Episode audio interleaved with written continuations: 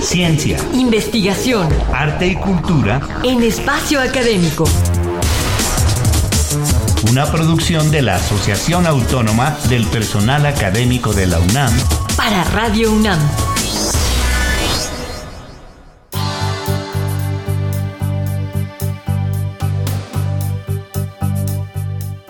Gracias por estar en nuestra cuarta cápsula de la serie Aditamento Oftalmológico, en la que se hablará sobre el futuro en la investigación del trasplante de córnea en México. Al micrófono estamos Sabrina Gómez Madrid y Ernesto Medina, quienes recibimos con gusto a nuestra invitada especialista, la doctora Adriana Hernández López. Muchas gracias, Ernesto, Sabrina, un placer.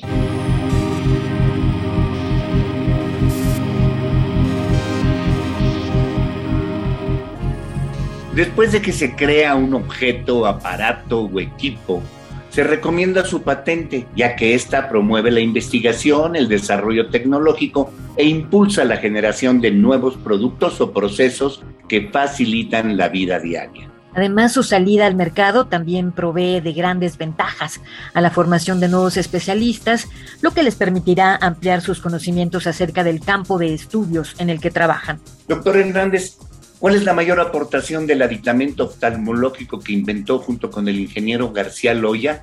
Y una vez registrado, ¿qué piensan hacer con él? Como comentaba Jorge, em, eh, realmente el diseño obedece a una necesidad. Nosotros nos dedicamos justamente a investigación educativa, a la capacitación de líderes de proyecto.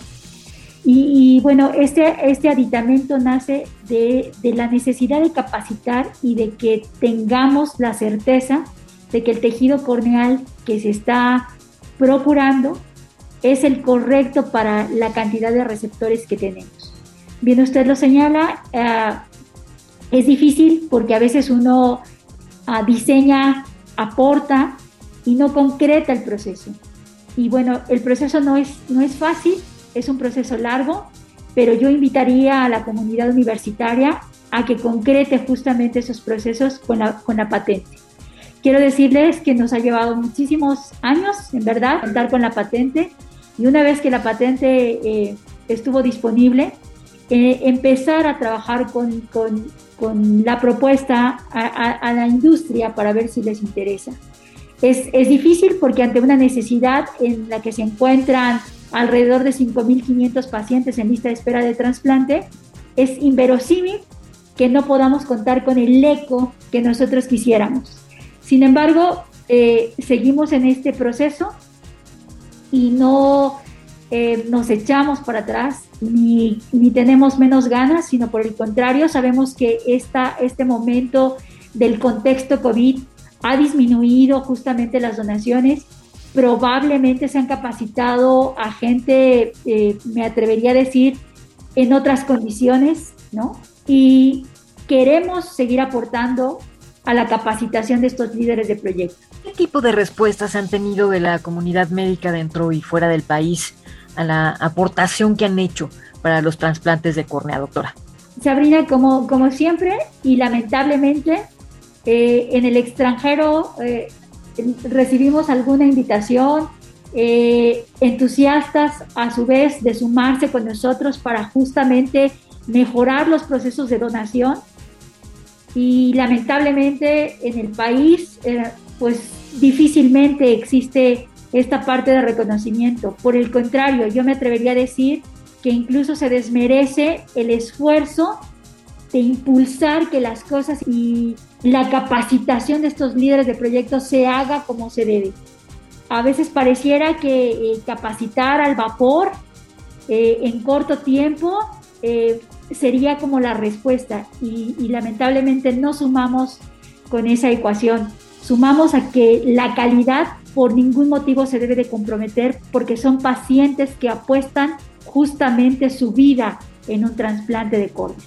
¿Qué implicaciones tiene este aditamento no solo para la investigación, sino para la formación de procuradores en tejido corneal con fines de trasplante? Toda, Ernesto, toda. Eh, eh, eh, justamente como comentábamos, eh, tanto Jorge como su servidora, nace de, esa necesidad de que quien va a procurar sepa que existe todo un proceso detrás eh, para poder liberar un tejido con las mejores condiciones posibles para la persona que lo está esperando, que son los receptores en lista de espera, para ese trasplante. Nosotros estamos para servirles para cualquier situación o planteamiento que se genere o ayuda en el Departamento de Cirugía de la Facultad de Medicina de nuestra Universidad Nacional Autónoma de México en Ciudad Universitaria.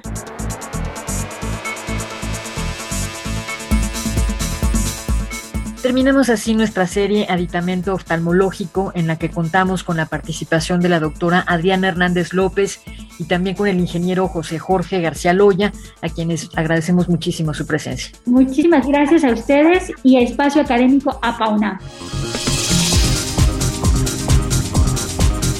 Coordinación General, Química Berta Rodríguez Sámano. Coordinación de la serie, licenciado Francisco Guerrero Langarica. Y en la elaboración participamos Oscar Guerra, Ernesto Medina y Sabrina Gómez Madrid. Escuchen nuestro podcast en la página www.apaunam.org.mx. Los esperamos en una nueva serie con un nuevo entrevistado.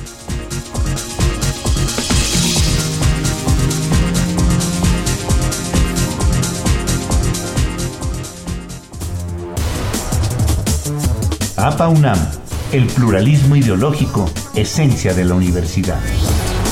Radio UNAM, experiencia sonora.